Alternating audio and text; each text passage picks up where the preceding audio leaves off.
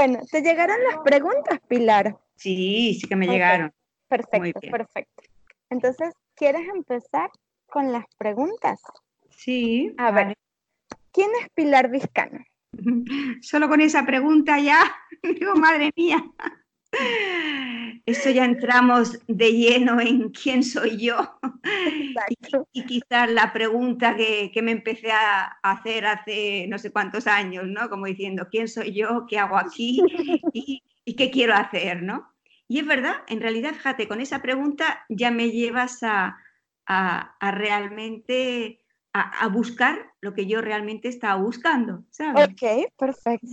Pues claro, definirme no me puedo definir. Me siento pues un alma viajera que de alguna forma pues se apasionó por, por este mundo, porque la verdad es que yo había estudiado psicología y todo lo que estudié nada, es decir, no me servía para absolutamente nada, con lo cual no me, no me podía, no, me, no pude ponerme a trabajar como psicóloga porque sentía que no me conocía yo, entonces, ¿cómo, cómo podía realmente tratar con gente, no? Y con niños ni nada. Y entonces empecé un poco a trabajar con niños. Estaba enlazada con la segunda pregunta, pero creo que es un poco la misma. Entonces empecé a trabajar con niños pequeños y realmente ellos me enseñaron mucho. Me enseñaron que me imitaban, entonces empecé a descubrir ciertas cosas, dije, uy, pues realmente soy un modelo para ellos. ¿Y qué clase de modelo les estoy dando? Entonces eso me hizo como empezar un trabajo personal sobre mí misma. Ok. Y, eh, y, eso es lo que me llevó a descubrir realmente toda la etapa prenatal, porque yo, yo les veía que aunque tenía algunos muy pequeñitos, de cuatro meses o así, pero notaba que realmente no sé, como que se impregnaban de todo lo que, de todo el ambiente en que, en que les proporcionaba yo. Me di cuenta de que realmente, pues, yo qué sé, lo que yo pensaba de alguna forma les afectaba, ¿sabes? Entonces empecé ahí yo a probarme, a ver cómo, no sé, mm, hacer ensayo y error, ¿sabes? de si me comportaba de una manera, ellos cómo, cómo reaccionaban y que entonces veía que eran esponjas, que realmente ellos absorbían todo lo que yo realmente era, cómo me sentía y tal, y me ayudaron mucho realmente a, este, quizás a, empezar esa búsqueda sobre mí misma. Ok. Entonces, bueno, te podría decir que soy psicóloga en cuanto, pero no que no me identifico realmente con eso, ¿eh? Eh, mm, más eh, que me encanta más la etapa prenatal, o sea que me, me, dedico más a la etapa prenatal, pero claro, de una forma totalmente, eh, como si dijéramos, autodidacta, porque es que aún, existe, aún existe esa especialidad ni muchísimo menos, y me parece aún que vamos para largo. Sí. Creo que también algo que me define es que soy madre, y eso pues la verdad es que me ha enseñado muchas cosas. ha sido un máster. Sí, yo creo que ese es el pH de todo. exacto, y yo creo que es para todos, para todos los que realmente somos padres o así, realmente es algo muy que nos cambia, nos cambia mucho y nos muchísimo. Qué lindo. Bueno, mira, te cuento que cuando nos encontramos en el, en el primer encuentro de nosotros, que fue que yo haciendo mi tesis de grado, que te escuché eh, haciendo el curso online que estábamos haciendo juntas, ahí tú empezaste a hablar de la preconcepción. Y ahí en ese momento dije, ah, esto es, o sea, esto es así y como que me resonó, resonó, resonó, resonó, tanto así que bueno, ahora estoy trabajando para dar ahora un curso sobre preconcepción y estoy como haciendo todo un trabajo de hecho, el cuento, que después te lo voy a compartir, eh, porque ya lo tengo transcrito, o sea, he empezado a hacer como toda una sanación conmigo misma también. Entonces, em, y ahora como quiero dedicarme a eso, pues a esa parte de como desde la preconcepción, ¿no? ¿Qué te llevó a trabajar en ello? ¿Qué, cómo, ¿Cómo lograste pensar, ah, esto es importante? Mira, un poco me pasó como a ti. Realmente, ya te digo, yo estaba en esa búsqueda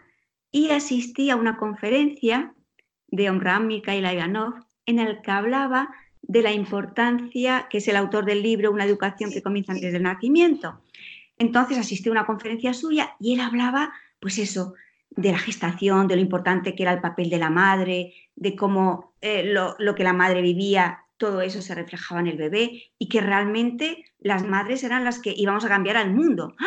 Eso fue un flechazo, como tú. Digo, ¡Ah! esto no lo había oído nunca, ¿verdad? Nunca. Pero en aquel momento es como que, yo qué sé, como si se me abrió un velo y digo, ¡Ah! yo me quiero dedicar a esto. O sea, lo tuve claro. Y a partir de ahí, pues empecé, empecé a dedicarme, no, no, sabía absolutamente nada, él tenía más cosas y tal, entonces lo bonito fue es que él aportaba la parte espiritual y luego en aquellos años, te estoy hablando de los años 80, de la década de los 80, o sea que prácticamente empezó a salir el primer libro sobre eh, la vida secreta del niño antes de nacer, del doctor Thomas Berni, del psiquiatra. Entonces empecé como a unir esas dos partes, la parte científica y la parte espiritual. Y fue increíble, pero claro, sentí que realmente, eh, por ejemplo, para yo quería difundir todas estas cosas entre los padres, los profesionales, porque digo, es verdad, yo sentía que realmente eso iba a cambiar todo, ¿no? Pero claro, me encontré que la mayoría de gente estaba muy lejos. Entonces me dediqué un poco, creé una asociación de educación prenatal en el año 87, junto con un equipo de otros profesionales, padres y todo, muy multi, multidisciplinar, que todo era muy bonito porque cada uno aportaba desde su visión y nos dedicamos sobre todo a difundir los conocimientos científicos porque veíamos que eso era lo que llegaba más y no se sabía. Y además al bebé se le trataba pues eso como tonto, sordo, ciego, etcétera, ¿no? Cuando realmente pues ya se sabían muchas cosas. Empezó un poco así. ¿Y qué ocurrió? A medida que me iba informando en mi vida personal, pues bueno, hubo todo un trabajo primero inconsciente durante algunos años de preparación. Luego me di cuenta, había sido inconsciente, pero era una preparación. Luego cuando nos casamos y que tal, tardamos como cuatro años en tener a nuestro hijo. Entonces, en esos cuatro años hubo una preparación increíble por parte de los dos. Y entonces era un poco como dejarme llevar por la intuición, por lo que me llegaba, por los libros que leía. Entonces, claro, para mí era decir, no, tengo que, eh, como si dijéramos, ofrecerle lo mejor a mi hijo. Tengo que, eh, como si dijéramos, curar la mayor parte de mis heridas emocionales, de mi historia prenatal. Entonces empecé a investigar mucho sobre mi historia prenatal, me empecé a meter en esa, qué, qué me había pasado, por qué era así, de dónde venía. Bueno, hice todo un trabajo así. Y bueno, y claro, nunca uno llega realmente a estar totalmente sanado de todo. Pero bueno, claro, nunca llegas a ese nivel porque ya es... Exacto. Dale pero, Exacto, pero era un camino que fue muy bonito, la verdad. Y luego me di cuenta, fíjate, después de tener a mi hijo, años después, digo, fíjate, en realidad me estuve preparando siete años. Desde que empezó la idea de realmente ¡ah! esto que era increíble y entonces ya me vino, me encantaría tener un hijo en estas condiciones y con, estas con estos ideales. Digo, así sí que quiero traer un hijo, porque creo que un hijo puede aportar realmente un cambio a la humanidad, sin darle esa carga a él, ni muchísimo menos, ¿no? Claro, claro. Bueno, es una contribución a que, que, la sociedad sea mejor, ¿no? que el mundo sea mejor. Y como era muy idealista, pues me gustaba eso, ¿no? Y luego, fíjate, me di cuenta de eso, que durante esos siete años yo había hecho, y los dos habíamos hecho un trabajo muy profundo sobre nosotros mismos. Ah, que eso evidentemente continúa, ¿eh? Es decir, que claro, sí, es un trabajo de toda la vida. Y uno mientras más dice, pero esto, y es como... Eso no se acaba. Sí, que se le van sumando fichas, fichas, fichas, fichas, fichas al asunto. Claro, entonces vas, creando ese puzzle ya de alguna manera. Sí, sí, sí. Entonces, en el momento de, por ejemplo, de tener a un hijo, ya te sientes en muchas cosas más libre, como que ya, yo qué sé, como te abres a, que él pueda realmente manifestarse él tal como es, no tanto de, mi, de nuestras cargas, aunque evidentemente lo veo, todas las cosas que tiene, ¿eh? o sea que si las ha traído porque él también las tiene que trabajar y ya está. Sí, sí, hay una, una parte que dice mm, en las, estas conferencias que hubo hay muchas conferencias ahora en internet, ¿no? Y una de esas dice que también como que los hijos tienen su propio camino, que no es todo culpa porque llega un momento que con toda esta revolución es que no, toda la culpa es de los padres, no, pero ya va, tú también tienes un peso importante en esto y tus hijos también tienen como una carga importante de, de su vida, de su evolución, entonces tampoco todo es culpa tuya, tú puedes sanar hasta donde puedas y el resto Exacto. Ya no... creo que una de las cosas que tenemos primero que quitarnos es esa culpabilidad. Es decir, bueno, yo he hecho unos aprendizajes de alguna manera, en algunos me he equivocado, pero siempre que pueda sacar realmente la lección de ello y transformarlos, ya está. Y yo, por ejemplo, muchas veces pienso, cuando hay madres que me dicen, claro, y no sé cuánto, digo, mira, yo si tuviera un hijo ahora, le ofrecería otras cosas, pero mi hijo en aquel momento me necesitaba a mí en ese momento en el que yo estaba, de mi evolución, de cómo yo era y todo esto. Y digo, ahora si tuviera otro hijo, evidentemente sería completamente diferente. Y luego si tuviera dentro de 20 años otro, también. ¿Por qué? Porque es que de alguna forma ese es el camino que vamos andando. Sí, sí, vamos sí, encontrando, pues, claro, seres nuevos, amigos nuevos y todo eso. Sí, mi mamá tiene tres, o sea, mi mamá tiene tres hijas, ¿no? Yo y mis dos hermanas, pero ninguna nos parecemos. Nos parecemos tal vez físicamente, pero la diferencia es abismal entre yo y mi última hermanita, o sea, son dos cosas, son cosas abismales, pero es por eso, porque no son, o sea, es la misma mamá, pero las experiencias y las personas, es lo que vos decís, o sea, todo es completamente diferente, entonces... Exacto. Es que una madre, por ejemplo, la, si tiene un hijo por primera vez, no va el segundo, evidentemente muchas cosas, miedos que tenía y todo eso, todo eso se le va a ir. ¿Por qué? Porque ya ha conocido. Evidentemente, si ha tenido una experiencia difícil, también es verdad que esa carga la va a tener y la tendrá que resolver antes y antes de quedarse embarazada. Claro. A veces encontramos muchas madres que cuando están embarazadas, entonces cuando se acuerdan, ¡ay! que tuve toda esa experiencia y tal. Y dices, madre mía, ahora ya es un poco tarde, claro, siempre se pueden arreglar cosas, pero si eso se hace cuando uno no está embarazado, es muchísimo mejor. yo creo que tenemos que ir a, crear esa conciencia, ¿no? De que evidentemente vamos a hacer lo mejor y lo que dices tú. Y el bebé también viene con un programa y con unas cosas que aprender, con lo cual yo le voy a ofrecer lo mejor, pero él también, y a veces voy a tener que abrirme también a una experiencia que yo no deseo, pero que mi bebé necesita pasar por ahí y yo dentro, con mi amor, tengo que acompañarlo a pasar eso. Sí, sí. Como es, por ejemplo, muchas veces muchas madres que se preparan para una cesárea, hay que no quieren una cesárea, se preparan, perdón, para un nacimiento natural y tal, muy bien, genial y que tal. Y yo siempre les digo, mira, vosotros el 50%, como dices, y el otro 50% es el bebé, la forma de nacer, él también decide. Claro, sí, yo estoy totalmente consciente de eso. Tranquila, es decir, y cuando me he dado cuenta que cuando realmente las madres son conscientes de eso, cuando se tiene que vivir una cesárea, aunque su ilusión era y se han preparado y todo esto, realmente luego les pregunto, ¿te has quedado frustrada realmente? Y me dicen, no. Dice, yo hice todo lo que pude. Pues ya está, y ese es el amor, realmente. Claro, claro, totalmente, totalmente. Pilar, em, otra pregunta. Cuando empezaste a investigar, yo me imagino que tú no, no había internet ni nada de lo que se conocía ahora. ¿Cómo, hacías para, cómo hacías para hacer, acercarte? ¿Quiénes te inspiraban a realizar tu trabajo? Eh, no sé, a mí, porque... a mí me inspiró mucho eh, este pedagogo y maestro espiritual, Omran Mikhail Ivanov, fue uno de los que me inspiró realmente y como que... Y luego fue a través de, por ejemplo, pues... Eh, Michel que también estaban en aquel momento, David Champlain, todos estos psicólogos un poco así más modernos. Luego también hubo un autor que me gustó mucho, que la verdad es que casi no lo he oído, que decía, eh, se llamaba el libro La mujer Antor, que entonces él hablaba un poco de las... Entonces empecé a investigar también las tradiciones un poco eh, antiguas y que tal, cómo de alguna forma trataban a la mujer. Entonces veía que todas las civilizaciones realmente así antiguas que habían realmente destacado, realmente daban una fuerza muy importante a la mujer. Y al momento realmente, pues eso de la concepción, que fuera una concepción consciente, que de alguna forma la gestación también fuera, pues eso, con esa conciencia. Entonces, a partir de una cosa y otra, también, pues todo eso la información empieza a trabajar en nosotros, ¿no?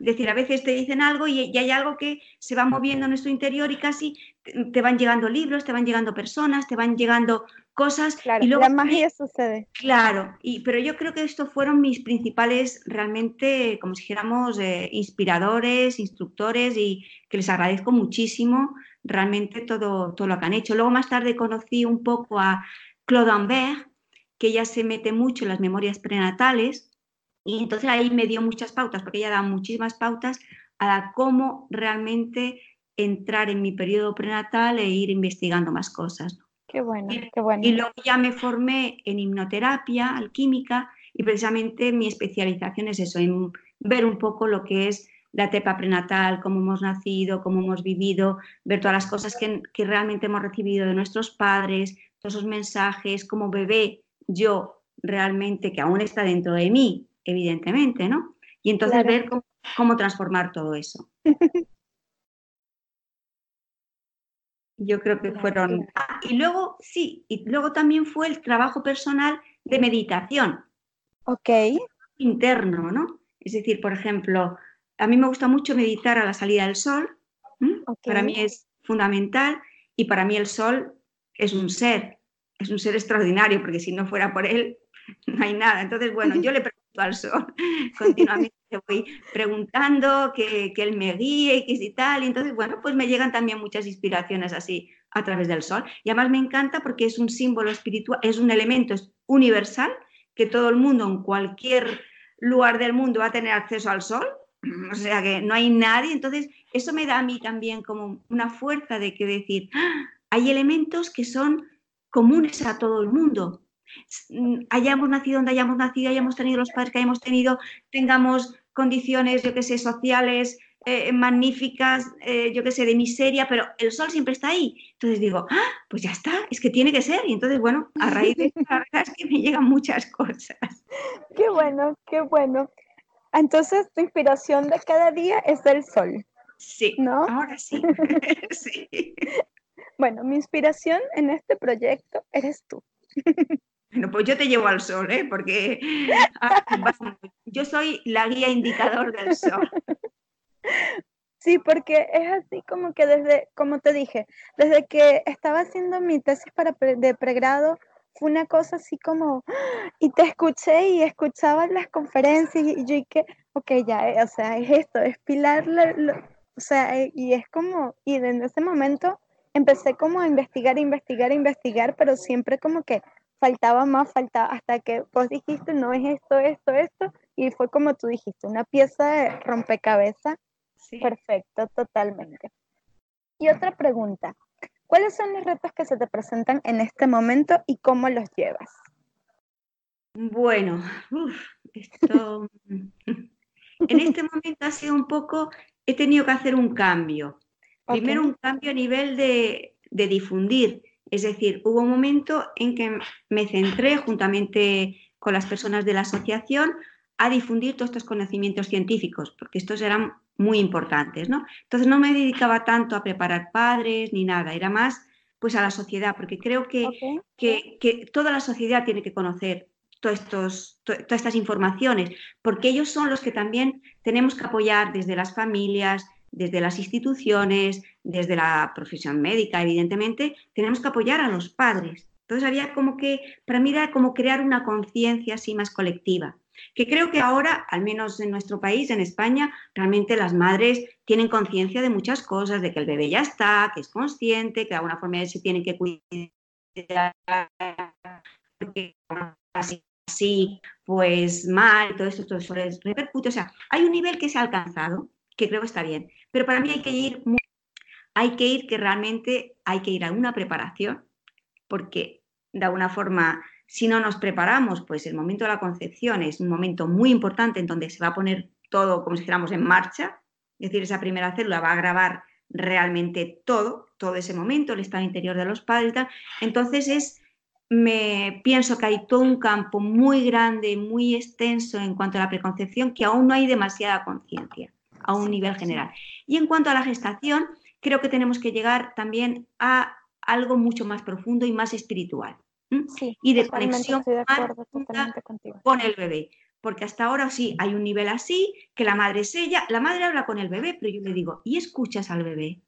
Hay que escucharlo. Ah, ¿lo puedo escuchar? Claro, Es que si no, el pobre le estás todo el día hablando, todo el día esto, debe estar así. Hay que escucharlo, es un diálogo, es un irte enamorando de él, pero es ir también escuchándolo. Claro que no lo puedes escuchar con los oídos, pero sí que con tu intuición, con tu amor, te llegan muchas cosas. Y eso es lo que está cambiando. Realmente para mí, y ahí hay mucho también, mucho, un campo muy grande por hacer. Y que los estados también realmente se, se den cuenta de que hay que apoyar a los padres. Es decir, los padres no pueden vivir, hay madres que están viviendo un embarazo en unas condiciones de estrés, si además ya sabemos que el estrés es perjudicial. Es perjudicial durante el embarazo, pero es perjudicial durante toda la vida. Con lo cual, ¿por qué no crear realmente, yo qué sé, eh, elementos y ambientes en que las madres puedan vivir y los padres puedan vivir ese embarazo de una forma bella, maravillosa, eh, consciente, armoniosa, rodeadas realmente de lo mejor? Porque eso es realmente invertir en el futuro.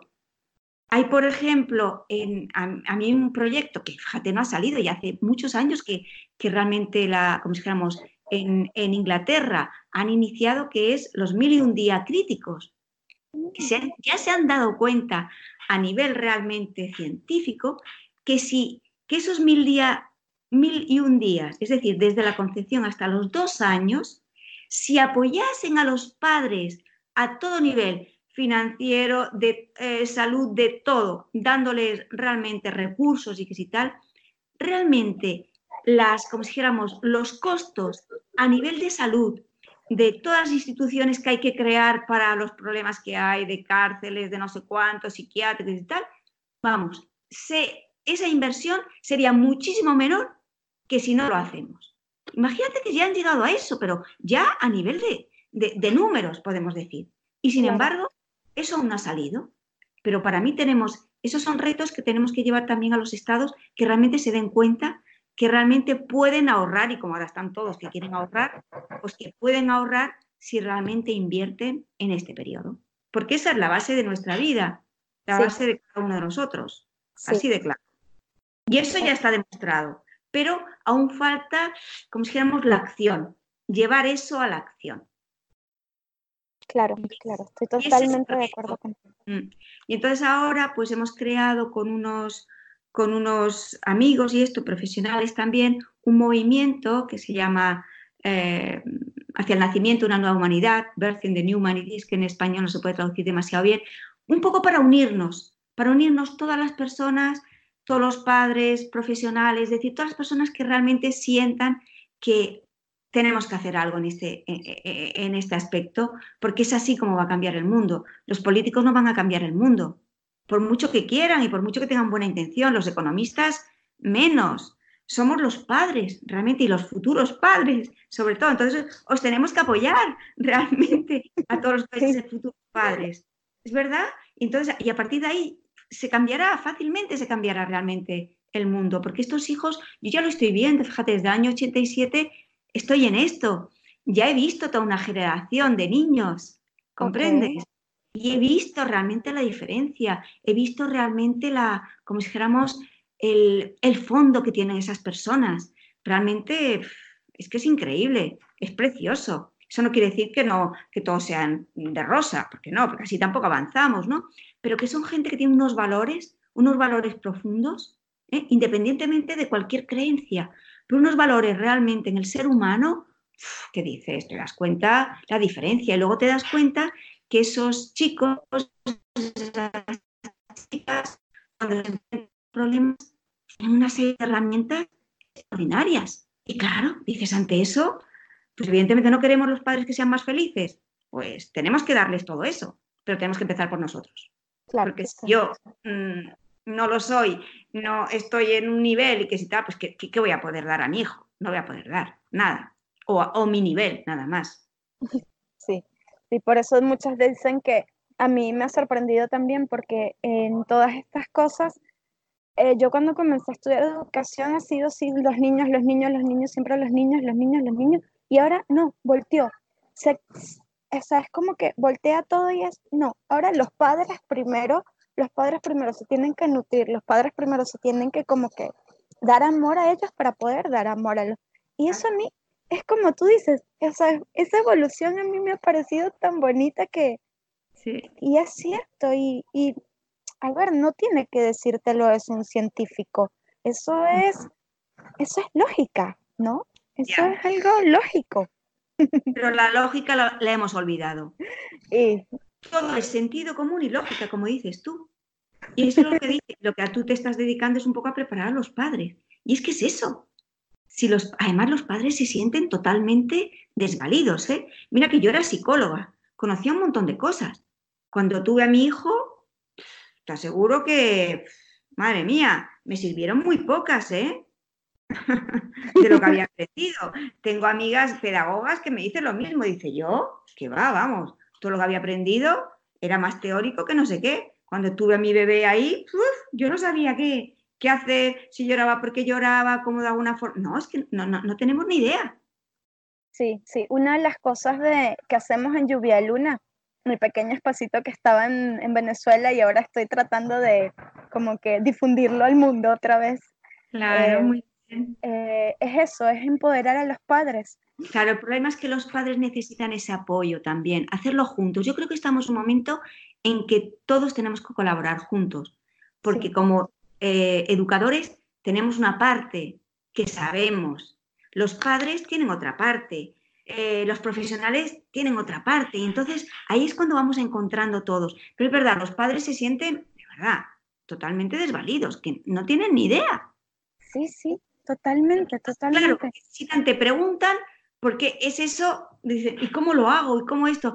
Y para mí la herramienta más importante, y esta tenemos que empezar a, despertarla lo antes posible, es la intuición. Porque como tú dices, yo no conozco a tu hijo en cuatro horas, tú sí que lo conoces, tú lo has llevado nueve meses, tú le has dado a luz. E, evidentemente, tú hay, lo que pasa que, claro, si no, no despertamos esa intuición, que es ese conocimiento profundo que podemos tener de nosotros mismos, del otro, pues claro, nos sentimos totalmente desbordados. ¿Y qué ocurre? Hacemos caso a uno, hacemos caso a otro, y, que tal, y luego le hacemos al bebé lo que nos han dicho y no funciona. ¿Por qué? Porque en el fondo hay una creatividad que se va despertando también en la maternidad. Y yo la tengo que despertar para podérsela ofrecer a mi hijo, así de claro. Claro, claro, totalmente. Empoderarnos para, para poder hacer... Totalmente. Es el desafío que tenemos también, como tú me has preguntado, empoderarnos realmente. Los padres saber que realmente en lo más profundo de nosotros sabemos y que tenemos que despertar realmente ese amor desinteresado que la maternidad a donde nos lleva, a despertar ese amor totalmente desinteresado y ahí encontraremos realmente las claves. Sí, totalmente. Ay, qué lindo hablar contigo, Pilar. Un placer enorme encontrarme contigo. Gracias por esta linda entrevista. Gracias a ti por, por esta iniciativa. Y bueno, yo creo que este es el inicio de algo, ¿eh? Sí, totalmente, totalmente. Ya estamos conectadas desde hace tiempo, o sea que ha habido una pre-preparación. Ahora, bueno, vamos a esperar la concepción de, de algo. Perfecto. Bueno, un placer enorme hablar contigo.